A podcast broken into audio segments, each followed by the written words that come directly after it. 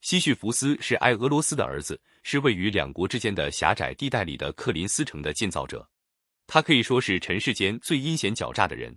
在宙斯拐走河神阿索波斯的女儿美丽的神女埃鬼娜以后，西绪福斯为了自己的私利，向埃鬼娜的父亲阿索波斯透露了宙斯藏匿他女儿的地方。阿索波斯果真在克林斯城上从山崖中为西绪福斯打了一眼著名的波林纳井，以示报答。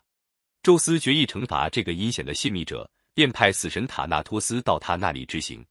但西绪福斯巧妙地抓住死神，给他戴上了沉重的镣铐。结果不仅他没死，就连人世间也没有人死亡了。直到后来，强大的战神阿瑞斯解放了死神，死神才把西绪福斯带到冥府去。然而，西绪福斯过去曾叮嘱妻子，在他死后不要为他杀生祭奠。冥王哈德斯和冥后珀尔塞福涅不知缘由。以为是他妻子破坏习俗，不禁大为愤怒。后来经过西绪福斯的劝说，冥王才准许他回到人间去督促他那迟迟不举行祭奠的妻子。狡猾的西绪福斯就这样又从冥府溜掉了。当然，他压根儿就没想到要回冥府。在人间，他一味的寻欢作乐，胡作非为。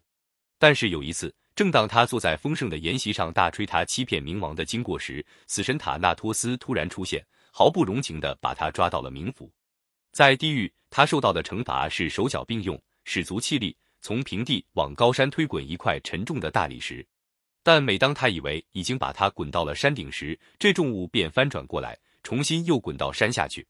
这个备受折磨的罪犯就只能一而再、再而三、永不停歇地往上滚这块巨石，冷汗不住地从肢体上流下来。直到今天，人们还根据这个传说，把艰难而无效的工作叫做西绪福斯的工作。